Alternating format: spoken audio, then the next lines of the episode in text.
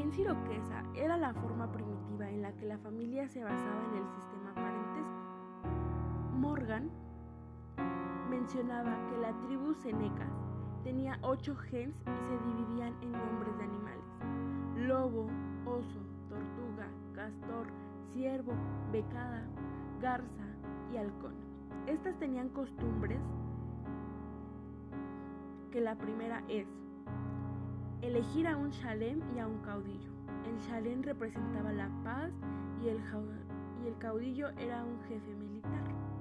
Nunca se elegía un chalem de un hijo anterior. Este derecho se otorgaba del lado materno, por lo tanto, si esta persona no tenía un hijo, se buscaba al hijo de su hermana. Nunca podía salir del seno materno. 2. Depende de la discreción del Sharep. También este tomaba la votación entre hombres y mujeres de manera justa, con tal de que la tribu estuviera a gusto y todo estuviera a favor de ella. Ningún miembro se podía casar con gente de su gens. Está estipuladamente prohibido. 4. Los bienes de los difuntos no podían salir de la gente. La herencia se repartía entre los parientes cercanos. Si era varón, entre sus hermanos y hermanas carnales, y si era y los hermanos de su madre. Si era mujer, entre sus hijos y hermanas carnales, quedando excluidos sus hermanos. Marido y mujer no podían heredar el uno del otro, ni los hijos heredar del padre. 5. Eh, se ayudaban mutuamente y se protegían ante las injusticias hacia un miembro. Bien, estuvimos hablando acerca de las fratrías. Tenemos entendido que eh, bueno, una gens es una familia y muchas familias, muchas gens forman una fratría y a su vez muchas fratrías forman una tribu. Entre estas fratrías tenemos, eh, encontramos como funciones. Sus funciones son como sociales y religiosas.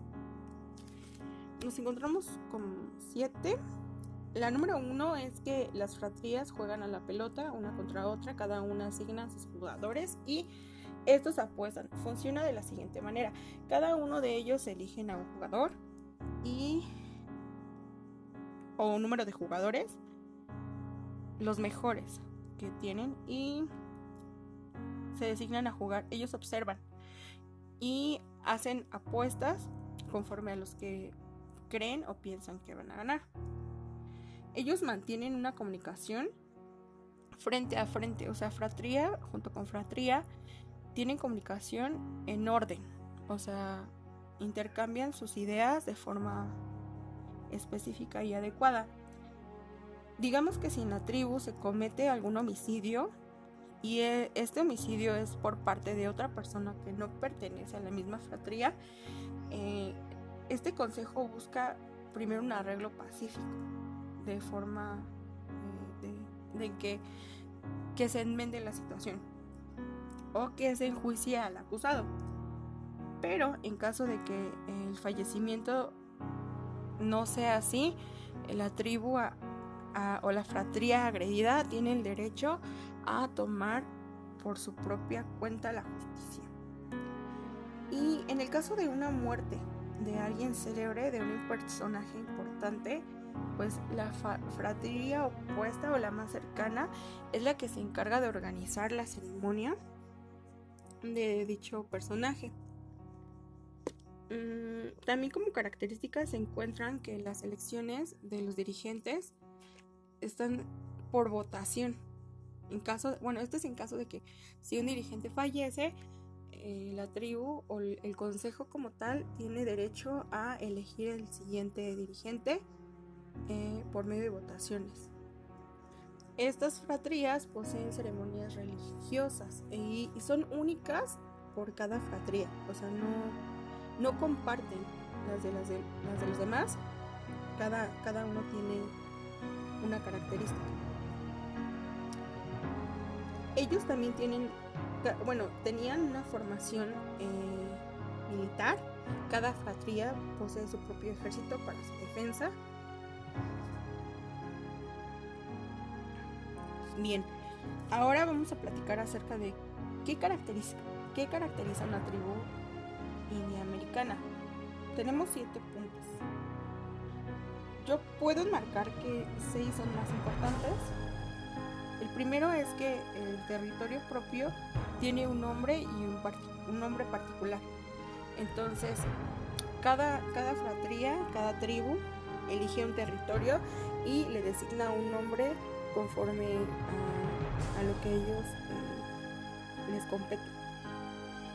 También tienen un dialecto particular por tribu, es decir, eh, no sé, la tribu de Juan habla un idioma o un dialecto diferente a la tribu de Pedro y no tienen similitudes, pero no son completamente iguales. Hay un respeto entre los dirigentes, se les dirige como con una solemnidad muy grande y ellos tienen unas ideas religiosas, es decir, que comparten como mitología, tienen ceremonias y ofrecen culto. Pero en este punto no se ofrece ninguna, ningún culto a ídolos, sino que se hace más bien como menciona la naturaleza y al politeísmo. Estamos hablando de los dioses, digamos, por ejemplo, en la cultura mexicana, el dios de la lluvia, el dios de la guerra, etc. Eh, el consejo tribal es aquel que toma las decisiones y las regula entre otras tribus por medio de, por medio de una, una organización. Ahora, y el último, el jefe supremo, en dado caso que hay alguna situación, él es el que toma las medidas extremas. Él delibera hasta, hasta que se pueda juntar el consejo nuevamente. Pero eh, eh, algo muy característico que se puede encontrar en las tribus indias americanas es que todos tienen igualdad, o sea, todos tienen derecho a hablar, todos tienen derecho a participar y a votar. siguiente tema es la gens griega. En los tiempos prehistóricos, los griegos, como los pelasgos y otros pueblos congéneres, estaban ya constituidos con el arreglo de la misma serie orgánica que los americanos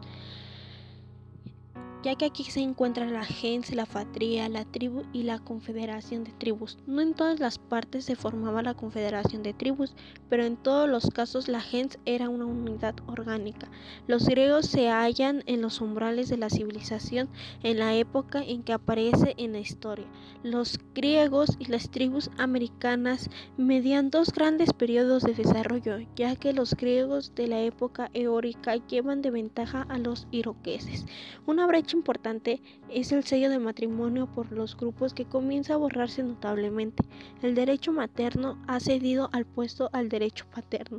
Según la historia de Grecia, debido a Grote, la gens ateniense en particular estaba cohesionado por los lugares comunes de inhumación, el derecho hereditario recíproco, la obligación recíproca de presentarse ayuda, la posesión de al menos en ciertos casos de una propiedad común, la descendencia según el derecho paterno, el derecho de adopción en la gens, la, la descendencia de los gens con antepasados comunes ha producido muchos quebraderos de la cabeza a los sabios filisteos de quienes habla Mars. El hombre de la gens crea una genealogía junto a la cual parecía insignificante de la familia monogámica. La fatría, como los americanos, era una gens madre encendida en varias gens hijas, a las cuales servía de lazo de unión y de a menudo las hacía descender de un antepasado común. En general, el desarrollo de la mitología griega a partir del culto a la naturaleza tradicional en los arios se debió esencialmente a las gens y a las fatrías y se produjo en un signo de esto. El Estado pasaba por alto la existencia de las gens, dejó a la fatría ciertas funciones públicas de carácter administrativo. La historia griega no dice cómo, cuándo y por qué sucedió esto y el recuerdo que los griegos conservan de ellos solo se remota hasta la época eórica. En Grecia, las grandes agrupaciones están integradas solamente por tribus con la misma lengua madre. Hasta la pequeña Ática tenía su propio dialecto, que más tarde pasó a ser predominante en toda la prosa griega. Las gens, fatrias y tribus conservaban una completa independencia ya que los distintos pueblos sostenían incesantes guerras por la posesión de mejores territorios y también por puesta en el botín, pues la esclavitud de los prisioneros de la guerra era una institución reconocida ya. En aquel momento, la constitución de las tribus y los pequeños pueblos era la autoridad permanente en la que el Consejo decía los asuntos importantes con la instauración del Estado.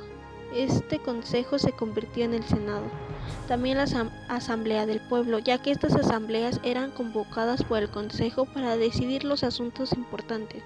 Cada hombre podía decir, hacer uso de la palabra y decir los acuerdos que se tomaban por votación a mano alzada o por aclamación. Todos los cargos eran electivos, la mayor parte de la propia gens y en esta medida hereditarios para esta. El jefe de los hombres aparece no solo como el rey supremo de los griegos, sino como el general en jefe de un ejército confederado ante una ciudad situada. Vamos a hablar sobre la génesis del Estado ateniense. Eh, vamos a iniciar también con lo que son las gens, que era algo de lo que habían hablado, pero igual es importante recalcarlo. Las gens son agrupaciones civiles, que es una agrupación que como todo está liderado por una persona. Sí, es obvio. Esa persona tiene obviamente el poder, tanto económico, tal vez siendo la más rica, sí. y la que manda, la que da órdenes. Prácticamente como el rey, ¿no? Sí, es como Sí, ¿no? La encargada, bueno, la que se encarga de hacer lo que quiere, ¿no? La pieza del ajedrez más importante, ¿no? Ahí. También, este, pues, hay que tomar en cuenta que como una, una gran civilización también necesitaban clases, ¿no? Se empezaron a dividir en clases. Esas clases eran como los eupatridas. Los eupatridas eran los nobles, los grandes Sí, no, la gente de dinero. Sí, exacto. Los guiómoros eran los agricultores, los que hacían esa parte de, de, las cosechas para tener un buen este una buena economía estable dentro de Sí, los que se encargaban de sembrar y todo sí, eso. Y también estaban los, los dimiurgos, que son artesanos y como aquellos nobles lo veían como algo vil y bajo de clase, ¿no? Sí, no, realmente la artesanía siempre ha sido algo que no fue tan apreciada en, el pasado. Ese, en ese tiempo. Bueno, pues igual podemos recalcar que en esta época, eh, lamentablemente, mm, las mujeres valían lo mismo que en, otros lugares, ¿no? En otras épocas. el famoso machismo, ¿no? Exacto, o sea, realmente las mujeres son como menospreciadas en esta época, igual que en muchas otras. Y ellas se veían como en la necesidad de... Pues más que la necesidad, yo creo, sería como el... La obligación. Exacto, de, de hacerle caso al esposo. O sea, realmente era como que, ok, tú eres mi esposo, pero voy a hacer lo que tú dices porque así me lo dicta tal vez mi religión, tal vez mi ley, tal vez las circunstancias en las que estoy viviendo. Y todas, todos mis bienes se van contigo. Ajá, exacto. Y era como, ajá, y era como de, ok, entonces yo soy de dinero siendo mujer, pero tú, al ser mi esposo, te tengo que dar todo lo que tenemos, porque así es como lo marca la ley. Sí, exacto. Y también hay que ver que este empezó a salir esa parte del Estado y empezó a crecer silenciosamente sin que el gentilicio se diera cuenta. Entonces, ¿qué va a pasar? Que cuando ellos vayan van entrando como novatos, estado de novatería prácticamente, empieza a crecer poco a poco. Y bueno, también hay que recalcar que en esta época, eh, obviamente los ricos vivían en Atenas. ¿Por qué? Porque era un centro comercial. O sea, lo que voy es de que era el mejor lugar donde había el comercio, donde existía como la gente de dinero, la gente que podía comprar cosas realmente. En esta alrededor, podemos decirlo, vivía la gente pobre, la gente que le debía a los nobles. Sí, exacto. De hecho, hubo una parte en donde empezaron a, a crear soldados y también empezaron a acomodar a este a proteger las naves navales, bueno, se dice así, ¿no? Navales, Mm, sí. Los barcos de mercancía para que no los robaran. Y era como, en esa época, buscaban mucho como la forma de poder tener todo controlado. Igual que... Sí, exacto. Siento que es igual que en la actualidad. Sí, pues sí. Entonces, fíjate que cuando Atenas estuvo en todo su esplendor, tuvieron como unas cifras estadísticas en ese momento. Por ejemplo, Atenas estaba rodeado de 90 mil individuos y de ahí, ya entrando en la etapa del esclavismo, teníamos 365 mil esclavos. Y pues obviamente como todo estado con buen capital, bueno, buen dinero, pues iban los inmigrantes y eran de 45 mil. Pues regularmente creo que en esta época, en cuando un poco antes de los de los de que hacen tus cifras y todo eso, creo que los gens empiezan a desaparecer. O sea, ellos empiezan como a, a dejar de existir porque empiezan las diferentes redes sociales. Sí, exacto. Y cuando dejan de existir, desgraciadamente, este, pues, ¿qué dice el Estado? Te voy a dejar elegir dos situaciones. ¿Quieres ser un esclavo o quieres ser un mendigo? Y pues por obviedades y por lógica, pues ellos eli- eligieron ser un mendigo. Eligieron la segunda opción y desgraciadamente con eso el Estado cayó.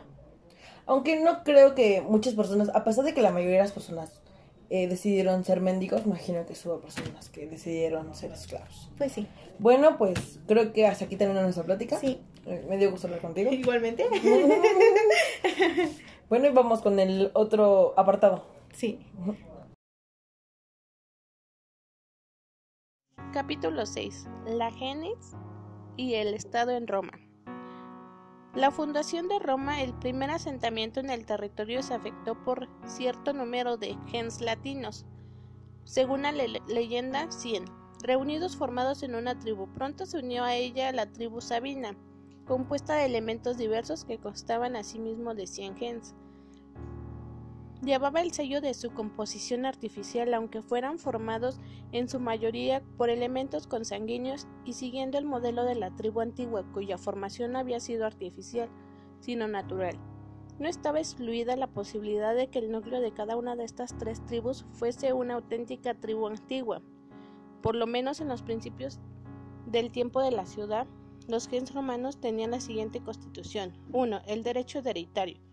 Los bienes quedaban siempre dentro de ella con el derecho paterno imperaba ya que el gen romano al igual que el griego, los descendientes por línea femenina estaban excluidos de la herencia. 2. La posesión del lugar que sepultaban común. 3. La solemnidad religiosa comunes recibían el nombre de sacra gentilicias y son bien conocidas. 4. La obligación de casarse fuera del gens. Esta regla se ve también demostrada por el derecho hereditario. Al casarse la mujer sale de fuera del gens, perdiendo en la consecuencia su derecho agaticios. Ni ella ni sus hijos pueden heredar de su padre o de los hermanos de este, puesto que el gens paternal perdería esa parte de la herencia. 5. La posesión comunal de las tierras. En las tribus latinas la prosperidad del suelo se encontraba repartida entre la tribu, la gens y la casa que, se que en aquella época difícilmente podía ser todavía familia individuales. 6. La obligación de los miembros de gens de presentarse socorro y asistencia mutua. El Estado romano parecía desde el principio en escena como la fuerza tan preponderante que se atribuyó el derecho de protección contra las injurias. 7. El derecho de llevar el nombre del gens. Se mantuvo hasta los tiempos de los emperadores. Se permitía a los, a los libertanos tomar el nombre del gen de su antiguo señor sin obligarles el derecho de los miembros de los mismos. 8 el derecho de adoptar extraños al gen. La adopción se realizó una familia, lo que llevaba a la admisión del gen. 9. El derecho de elegir. Pero como en los principios de Roma, todos los puestos empezaban por el rey, solo se obtenían por elección o por aclamación y como los propios sacerdotes de las curias eran elegidos por estas. Podemos admitir que en el mismo orden regía en cuanto a los jefes, los príncipes de los gens, aunque podían ser regla elegirlos de la misma familia. La tribu comunal con un linaje común sepultaba y, y las herencias comunes a las cuales pueden y deben permanecer todos los individuos libres y por lo tanto también las mujeres.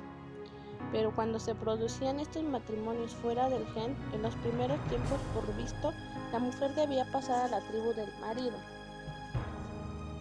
Casada pierde su derecho de herencia tanto activo como pasivo respecto a los miembros de su gen y entra en asociación de la herencia con su marido, sus hijos y los miembros de los gen de estos, y su marido la adopta como hija y le da entrada a su familia.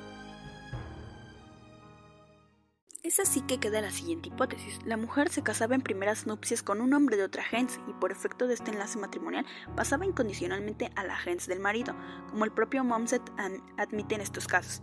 Entonces todo el asunto se explica inmediatamente. La mujer arrancada de su propia gens por el matrimonio y adoptada en la gens de su marido tiene en esta una situación muy particular. Es miembro de la gens, pero no está ligada a ella por ningún vínculo consanguíneo. El propio carácter de su adopción le exime de toda prohibición de casarse dentro de la gens, donde ha entrado precisamente por el matrimonio. Además, admitida en el grupo matrimonial de la gens, a la muerte de su marido, hereda los bienes de este es decir, los bienes de un miembro de la gens. Casi cerca de 300 años después de la fundación de Roma, los lazos gentilicios eran tan fuertes que una gens patricia, la de los Fabios, pudo emprender por su propia cuenta, con el consentimiento del Senado, una expedición contra la vecina ciudad de Belles. Se dice que salieron a campaña 306 Fabios, y todos ellos fueron muertos en una emboscada. Solo un joven que quedó rezagado perpetuó la gens. Según hemos dicho, diez gens formaban una fratria, que en Roma se llamaba curia y tenía atribuciones públicas más importantes que la fratria griega. Cada curia tenía sus prácticas religiosas, sus santuarios y sus sacerdotes particulares. Estos conformaban todos ellos uno de los colegios de sacerdotes romanos. Diez curias constituían una tribu que en su origen debió de tener, como el resto de las tribus latinas, un jefe electivo, general del ejército y gran sacerdote. El conjunto de las tres tribus formaba el, el pueblo romano, el populus romanus. Podía pertenecer al pueblo romano si no era miembro de una gens y por tanto de una curia y de una tribu. El pueblo se congregaba agrupado por curias y en cada curia verosímilmente por gens. Cada una de las 30 curias tenía un voto. Los comicios de las curias aprobaban o rechazaban todas las leyes elegían todos los altos funcionarios, incluso el llamado rey. Declaraban la guerra y en calidad de Tribunal Supremo decidían siempre que las partes apelasen en todos los casos en que se trataba de pronunciar sentencia de muerte contra un ciudadano romano. El Rex era también jefe militar, gran sacerdote y presidente de ciertos tribunales. No tenía autoridad de ninguna especie sobre la vida, la libertad o la propiedad de los ciudadanos, excepto los derechos derivados de su poder disciplinario como jefe militar y de su poder ejecutivo como presidente de un tribunal. El cargo de Retz no era hereditario, sino que primero era elegido por los comicios de las curias, probablemente a propuesta de su predecesor, y después investido solemnemente en otra reunión de las mismas. Entretanto, la población de la ciudad de Roma y del territorio romano, ensanchado por las conquistas, fue acrecentándose con la inmigración y con los habitantes de las regiones sometidas, en su mayoría latinos. Todos estos nuevos súbditos del Estado vivían fuera de las antiguas gens, curias y tribus, y por tanto no formaban parte del pueblo romanos, del pueblo romano propiamente dicho. Eran libres, podían poseer tierras, estaban obligados a pagar impuestos y se hallaban sujetos al servicio militar, pero no podían ejercer ninguna función pública, ni tomar parte de los comicios de las curias, ni en el reparto de las tierras conquistadas por el Estado formaban la plebe, excluida de todos los derechos públicos. La gens iroquesa. Esta habla del descubrimiento de Morgan, ya que es importante la reconstrucción de la forma primitiva de la familia en el parentesco, ya que por lo sanguíneo es por lo animal una tribu americana ya que el descubrimiento ha sido difícil para la historia antigua griega y romana, ya que en ella se han revelado los rasgos mentales del régimen social.